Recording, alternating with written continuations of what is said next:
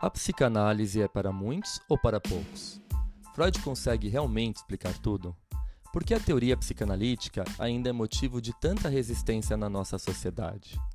Eu sou o psicanalista Alexandre Patrício de Almeida, dono da página Alexandre Patrício no Instagram, e esse é o Psicanálise de Boteco, um podcast que tem como objetivo democratizar a psicanálise e promover a troca de conhecimentos.